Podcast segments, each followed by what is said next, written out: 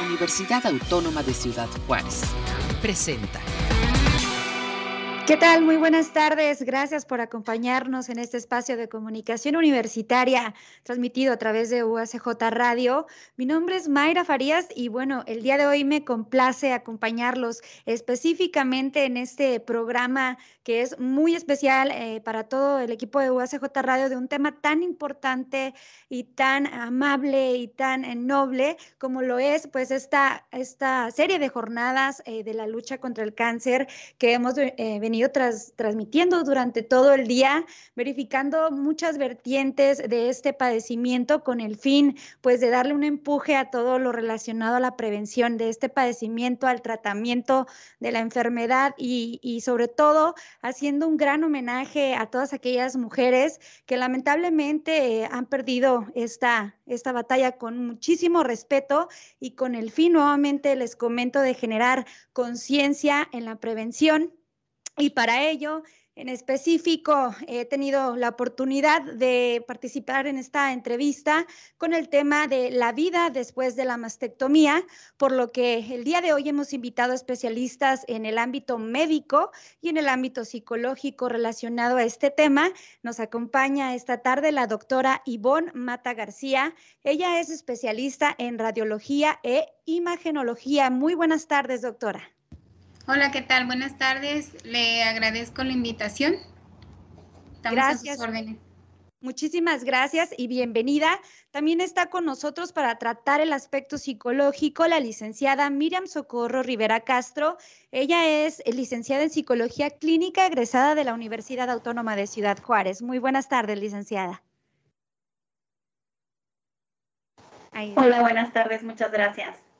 Muchas gracias por acompañarnos a ambas y me gustaría eh, primeramente tratar toda la cuestión relacionada en esta primera parte de nuestra entrevista, toda la cuestión relacionada, doctora Ivonne, a la parte médica de, lo que es la mastectomía. Inicialmente, eh, por favor, introduzcanos en qué es esta, este proceso del cáncer de mama. Claro que sí, María. Mira, el proceso de cáncer de mama es cuando acude la paciente a su revisión por medio de una mastografía, le detectan el cáncer. Una vez que tiene cáncer la paciente, eh, se le hace la mastectomía, que es el tratamiento a seguir. Puede ser una mastectomía o puede ser radioterapia, quimioterapia, dependiendo del oncólogo, ¿verdad? La decisión es que es, dependiendo del tipo de, tumor también que la paciente presenta. Y eso es algo bien importante. Después de que presenta eh, el cáncer, se diagnostica, se le da su tratamiento, pero en ese proceso, de una vez, cuando inicia ella con el, el diagnóstico de cáncer, ahí entra el psicólogo. Tiene que tener apoyo psicológico, que más adelante van a hablar sobre eso. Y de, de, aquí y les puedo hablar sobre el uso de la mastografía, que es un estudio súper importante para detectar los cánceres tempranos. Es el único método que lo podemos eh, manejar, lo, lo, vamos a manejar así, manejar, de que se detecta tempranamente el diagnóstico de cáncer. En, cuanto al proceso de la mastectomía, doctora, nos, gustaría que nos hablara, eh, me gustaría que nos hablara acerca de este momento en el que una paciente eh, que, tiene o que ha sido diagnosticada con cáncer de mama, eh, ¿en qué momento consideran médicamente que es necesario realizar la mastectomía? Se dividen en varios factores eh, lo decide el oncólogo quirúrgico, él es el que decide. Es, dentro de estos factores, cuando se detecta el cáncer, es que depende mucho de qué tamaño esté ese tumor, si es grande o pequeño. Antes de, operarla, cuando son tumores mucho, muy grandes, eh, les dan terapia neoadyuvante, ¿sí? Es para reducir el tamaño de ese tumor y posteriormente se les hace la mastectomía. Una mastectomía es... Eh, se decide al hacerla. ¿Por qué? Porque es cuando ya hay un proceso tumoral con cáncer, al hacerle la mastectomía es un tratamiento que les ayuda a las pacientes definitivo, bueno, podemos poner definitivo porque a veces ocurre que después de la mastectomía salen células cancerosas y, se va de un lado o a contralateral de la otra mama, pero es un tratamiento muy eficaz, podemos hablar así. Hacerle la mastectomía con, los demás tratamientos. A veces el solo hecho de hacerse la mastectomía, la paciente podemos decir que está curada. No hay necesidad de de hacerle quimioterapia ni radioterapia en ese tipo de pacientes, pero otras pacientes que a pesar de que les hacen la mastectomía, hay que manejar eh, la quimioterapia y la radioterapia. Se puede manejar antes y después del proceso de la mastectomía. Después de... Sí, sí, adelante. No, no es fácil cuando una paciente se somete a este tipo de cirugías la paciente, su estado depresivo es mucho, muy, este, baja la autoestima, baja las defensas. Después de realizar este, este procedimiento, eh, ¿qué cuidados requiere la paciente? Háblenos acerca de esto, doctora. Los cuidados son, bueno, del tratamiento quirúrgico, la paciente requiere cuidados de cuidar, que no se vaya a infectar principalmente, que no se le vayan a abrir los puntos, se deben de estar vendada. Aparte, ellos después de la mastectomía llevan un Drenovac, es una manguerita que se, se coloca, o colocan los médicos oncólogos, para que drene el sangrado que hay durante el proceso quirúrgico.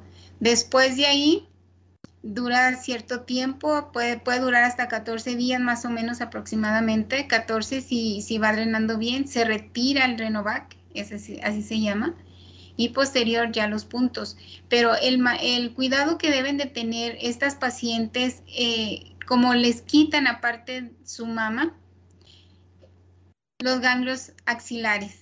Los ganglios axilares los quitan en un porcentaje de 10, a veces hasta 15 ganglios y el efecto secundario de esto eh, es el linfedema. El linfedema es cuando se pone su brazo en, más aumentado, hay un daño de, la cadena linfática y eso amerita a que la paciente tenga mucho cuidado con eso. Hay linfedemas eh, que inician al principio y, y, primarios y, hay otros que se tardan. A veces la paciente en ocasiones o muy raramente tiene 10 años después del tratamiento de mastectomía y aparece el linfedema. Entonces, la paciente debe tener cuidado con su, con su brazo operado. En ocasiones manejan las ah, vendas, las vendas, las mangas elásticas que hay para, para que no se, se desarrolle más hay que evacuar ese linfedema con una base de ejercicios también, son ejercicios especiales para el linfedema. ¿Qué, tipo de, lugares o a dónde es donde se realizan este tipo de procedimientos? ¿Hospitales generales o hay hospitales específicos que realicen este tipo de procedimientos o áreas específicas eh, de los centros médicos que realicen este tipo de procedimientos en el tratamiento del cáncer de mama, doctora? Aquí en Juárez, eh, hacer una mastectomía es una, es una cirugía mayor, entonces se puede hacer en cualquier centro privado o institucional. Eso, esos son los, eh, los lugares donde, donde se pueden localizar. Específicamente, eh, sabemos que por parte de la jurisdicción sanitaria también se brinda atención quizá no tanto en la mastectomía o no sé si también estén actualmente realizando ese tipo de procedimientos, pero también háblanos un poco de cómo está participando la jurisdicción o a dónde hay que acudir igual para realizar eh, los procedimientos de prevención o de atención primaria, doctora. Sí, claro que sí, es un equipo multidisciplinario. Es un equipo desde que llega la paciente se le da la información, desde que se hace la mastografía, una vez que sale positiva, cuando sale positiva, se mandan al SECAM, que es en el estado de Chihuahua, para dar su tratamiento.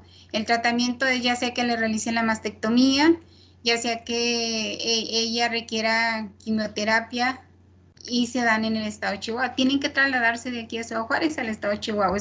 Esas son las atenciones que brinda y sobre todo, pues no tiene costo.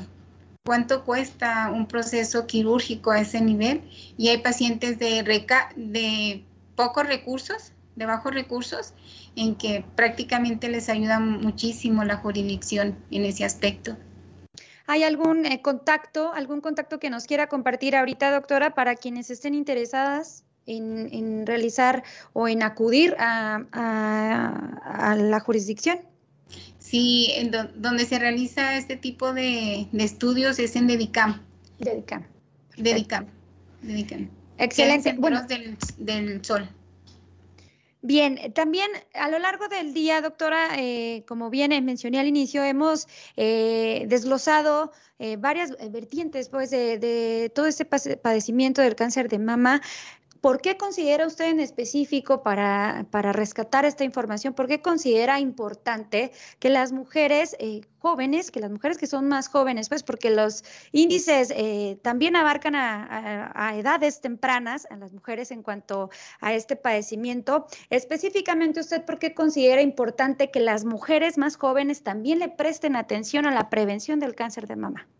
Hijo, sí, es mucho, bien importante. Desde el hecho de ser mujer tenemos un factor muy predisponente a presentar cáncer de mama a cualquier edad. Hay personas, me tocó en México, siglo XXI, una niña de 7 años de edad que le hicieron mastectomía. En Chihuahua hay una niña de 14 años que también este, con proceso de cáncer en una mama, son pacientes muy jóvenes entre más joven, recordar que el cáncer es mucho más agresivo. Entonces, la importancia que hay entre esas pacientes jóvenes es que tienen que conocerse su cuerpo, tienen que conocer a cualquier alteración que existe en su mama, tienen que hacerse la, exploración. No van a detectar los cánceres con la exploración, los detectan cuando ya están más avanzados, pero hay que hacerla, hay que conocer su cuerpo. Eso es bien importante. Y el uso de tomar... Este, anticonceptivos a temprana edad es otro factor muy importante que las personas, las jóvenes, si me están escuchando, pongan ojo, eh, no deben de tomarlo por mucho tiempo. En cuanto a la cuestión eh, del eh, por qué no se deben, bueno, porque a veces hasta es un mito que las mujeres jóvenes no deben realizarse este tipo de exámenes, sino nada más eh, la cuestión que podemos hacer por revisión propia. ¿Por qué, por qué solamente se hace con mujeres mayores? ¿Por qué nada más está en, en ocasiones recomendado realizarse en mujeres mayores? ¿Cuál es el motivo médico, doctora? Sí, la mastografía se realiza a partir de los 40 años en adelante, pero también se puede hacer en pacientes jóvenes si presentan alguna patología en su mama que se justifique realizar la mastografía. El hecho de que se realice en personas mayores de 40 es porque antes de los 40 años uno como mujer tiene su la, la mama, lo que está constituido en la mama por los lobulillos están, proliferando, se proliferan y aumentan. Entonces eso hace que su mamá sea más, más densa, podemos decir, y más tierna. Entonces, si nosotros radiamos una paciente joven de 20 años con un estudio de mastografía que no lo justifica, entonces podemos aumentar un riesgo en el futuro de presentar un cáncer. No quiere decir que le va a dar, ¿verdad? pero puede tener un riesgo elevado a presentarlo. En esas mujeres menores de 40 años lo que se les realiza es un ultrasonido. Está indicado hacer ultrasonido. Una vez que en el ultrasonido veamos algún signo de alarma, que pueda presentar algún cáncer, entonces sí, aunque tenga 14, 20, 30, menos de 40 años, tenemos que pasarla a hacer la mastografía porque se justifica para determinar si nada más es ese tumor que tiene la paciente allí en, este lugar de la mama o tiene más tumores que puede pasar o, si tiene más este, ganglios que puedan hacer metástasis a otro lado de su cuerpo. Esa es la importancia de realizarse la mastografía después de los 40. Doctora, nos gustaría para cerrar esta interesante participación con usted que eh, desde la experiencia médica que tiene usted de, tratar este padecimiento, enviara o nos dejara un mensaje eh, dedicado pues a las mujeres precisamente para que atiendan a tiempo este, este padecimiento. Claro que sí. Eh, con un gusto, eh, toda paciente mujer mayor de 40 años, el mejor regalo que puede hacerse es la mastografía. Menor, revísense, conózcanse y recuerden, una detección temprana es una detección oportuna y pueden salvar la vida. Muchas gracias. Agradecemos completamente que nos haya acompañado en este espacio. Agradecemos también su mensaje, doctora. Ha sido un placer para nosotros tenerla esta tarde aquí, con, aquí pues presente, pues. Muy amable, muchas gracias. Ahí está eh, la doctora Ivonne Matán García que nos ha acompañado en esta entrevista, en esta primera parte de la entrevista. No se muevan, eh, vamos a una pausa y enseguida mi compañera Rafaela Salcedo estará acompañándolas, acompañándonos en el siguiente segmento, tratando el aspecto psicológico en la vida después de una mastectomía, este padecimiento en estas jornadas que estamos llevando a cabo de la lucha contra el cáncer. Muchísimas gracias. Gracias por acompañarnos. Seguimos con el tema La vida después de la mastectomía desde la óptica de la psicología y contamos con la presencia de la doctora Miriam Socorro Rivera Castro. Doctora, gracias por acompañarnos. Hola, gracias. Hola a ustedes, un gusto por haberme invitado. Muchas gracias. Bueno, vamos a hablar sobre las pérdidas en general. ¿Qué es una pérdida? ¿Cómo nos afecta? Claro que sí. Este, hablando de una pérdida general, bueno, básicamente es cuando carecemos de algo que teníamos, ¿no?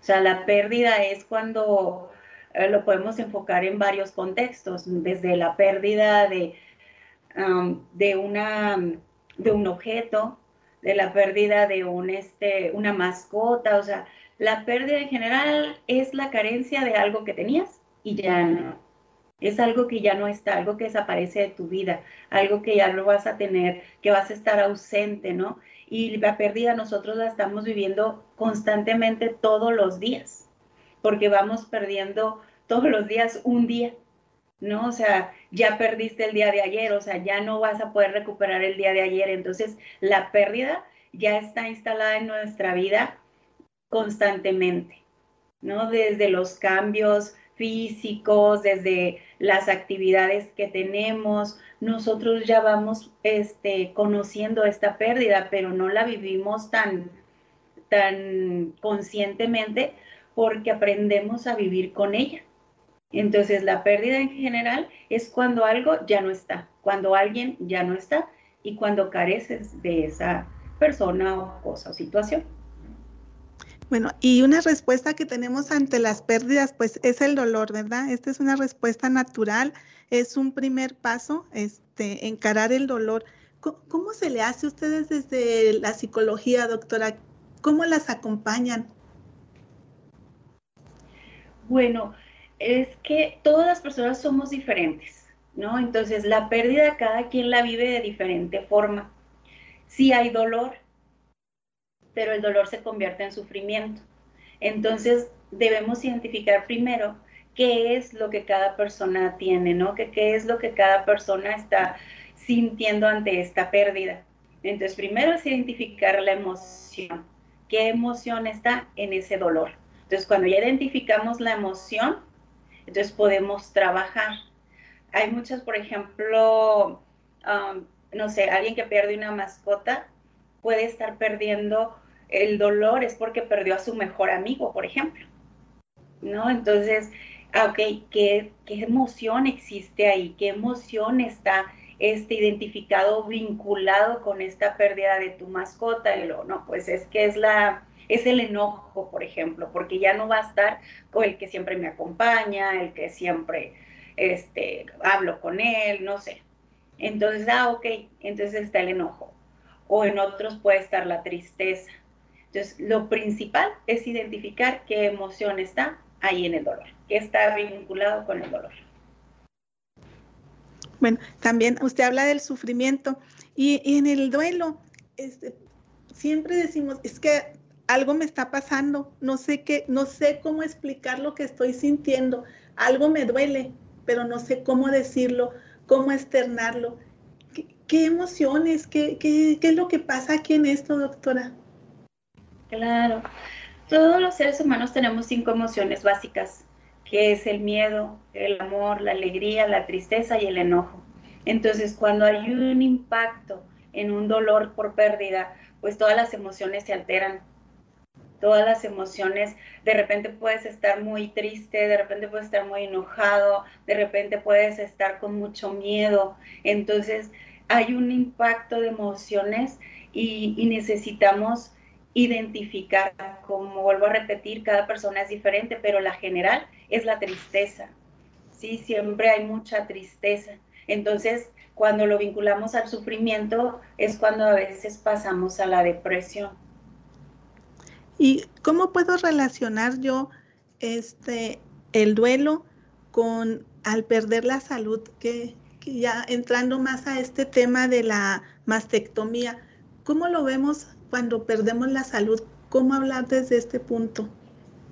Claro, pues es un impacto muy fuerte, ¿no? Decía ahorita la, doctora Ivonne que, que desde el diagnóstico ya la paciente pues ya está teniendo miedo, ya está teniendo las consecuencias al saber que va a padecer pues esta enfermedad entonces inmediatamente brincamos a ya no voy a estar sana, o sea, ya no voy a tener este, eh, lo primero que piensan las mujeres es, pues si tienen hijos, ya no voy a poder amamantar hijos, ¿no? En caso de que vaya a tener hijos. Los que no están perdiendo, por ejemplo, la oportunidad de que vayan a, a ¿cómo se dice?, amamantar a su bebé. Entonces, desde ahí ya estamos perdiendo la salud ya me estoy sintiendo enferma, ya no me, ya no me veo como, como, como Cintia, como Juanita, no, ya me veo como una mujer enferma. Entonces desde ahí ya estoy entrando en esta pérdida de salud, ya estoy aceptando que estoy perdiendo mi salud. Entonces, primero es eso, aceptar que estoy enferma y lo transcribimos a eso. Allá no estoy sana. Sí, bueno, aparte el pecho pues contribuye a nuestra feminidad también, ¿verdad? A nuestra identidad. Entonces, es una imagen que nosotros manejamos como mujeres. Entonces, pues desde ahí también, ¿cómo hacerle, cómo este, cómo ver para que los, bueno, este, más bien, qué estragos psicológicos este, vamos a tener ahí, porque hoy este, qué difícil es, como usted lo menciona, las que no tienen hijos todavía, este, pues ya me siento desde un momento rota, ¿no? Este, por así mencionarlo, por así decirlo. Entonces. Exacto. Exacto, vienen muchos estragos psicológicos, ¿no? Vienen muchas emociones encontradas, viene la frustración, la frustración, la angustia, las sensaciones de inclusive esta pérdida de identidad, porque como usted lo menciona, Rafaela, a veces ya nuestro, nuestra imagen se pierde también, ya no solamente perdimos la salud, sino perdimos nuestra imagen. Entonces es enfrentarte con, a veces, muchas ocasiones, con no querer mirarte al espejo, porque no quieres reconocerte en, esta nueva postura. Entonces vas perdiendo tu identidad y vas no teniendo sentido de, de la vida. Vas perdiendo o más bien te vas encontrando con todo este proceso del tratamiento, ¿no? Que ya si son las quimioterapias, las radiaciones, o si es la cirugía, entonces te vas adentrando más a este tratamiento, este tratamiento que te vas identificando más como una mujer enferma que inclusive hasta ni ya te reconoces, ya dejas de ser tú por todo este proceso por el cual se camina en, una, en un cáncer de mama.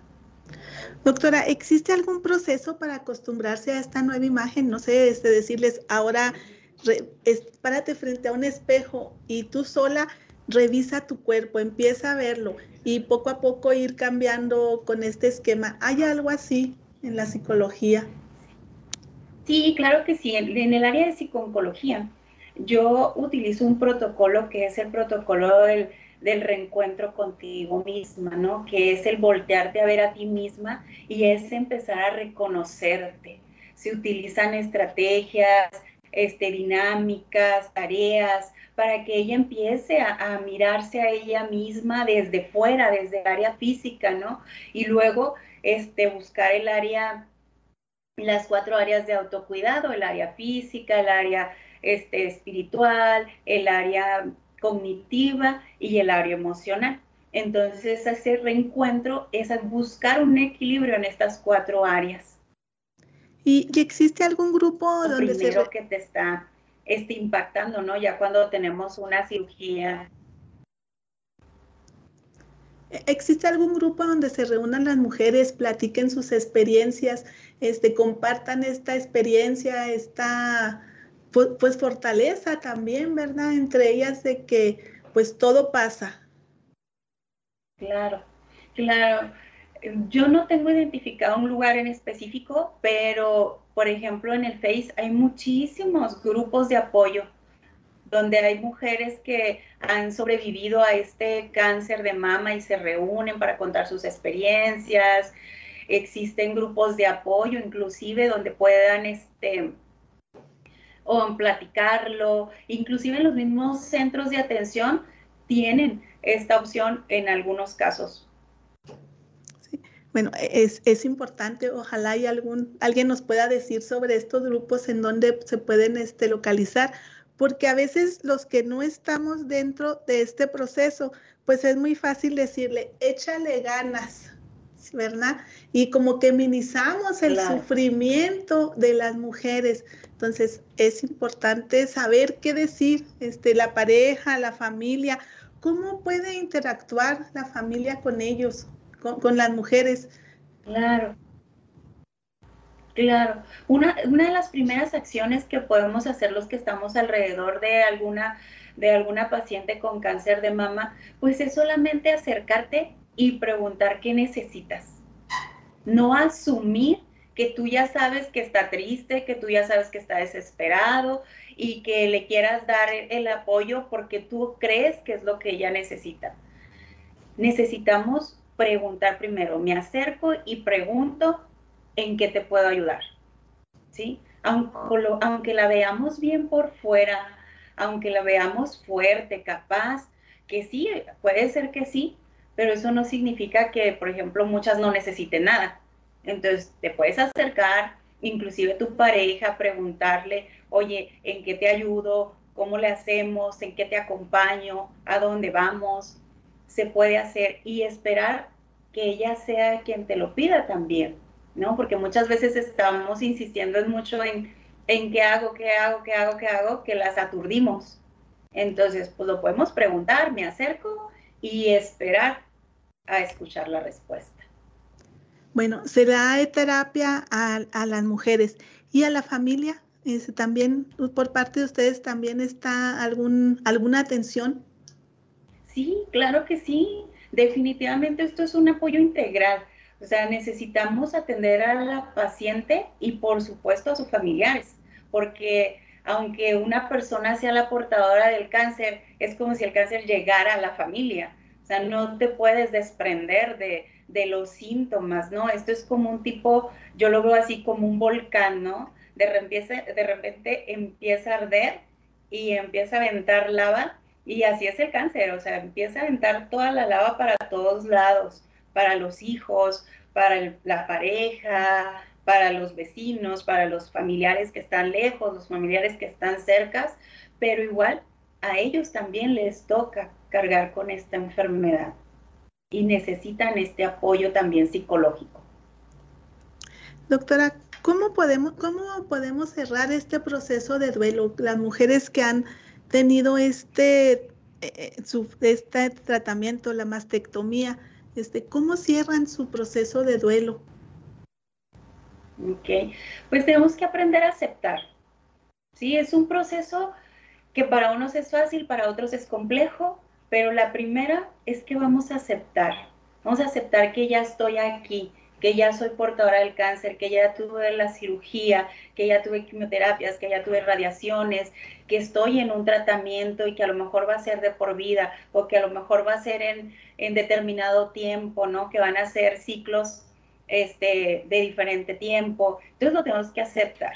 Segundo, es reaprender o reestructurar tu vida. Alguien que padeció el cáncer ya no vuelve a ser la misma persona se evoluciona, se transforma. Entonces, esas son las dos formas en las que la mujer llega a reconstruir su vida y mejorar su calidad de vida. Doctora, ¿algún mensaje que quiera dar a nuestro auditorio? Claro que sí. Hoy en este día yo sé que hay mucha información sobre este tema, pero pues la vida es todos los días. Entonces hay que cuidarnos siempre, tanto emocionalmente como físicamente. Cuida tus emociones, porque si no hay emociones sanas, cualquier situación como la de la de hoy, como un cáncer, pues va a venir a desequilibrar toda nuestra vida. Entonces, ¿todo tiene solución? Sí, todo tiene solución, pero si lo vamos previniendo, pues va a ser mucho más fácil. Doctora, pues no me queda más que agradecerle por compartir con nosotros en este espacio y darnos tanta información sobre este tema tan importante y tan especial para todas las mujeres, pero también para toda la familia y toda la gente que está alrededor de nosotros. Muchas gracias. Exacto. Muchísimas gracias a ustedes por invitarme. Bueno, pues gracias por habernos acompañado en una emisión más de comunicación universitaria a través de UACJ Radio. Se despide su amiga Rafaela Salcedo. Hasta la próxima.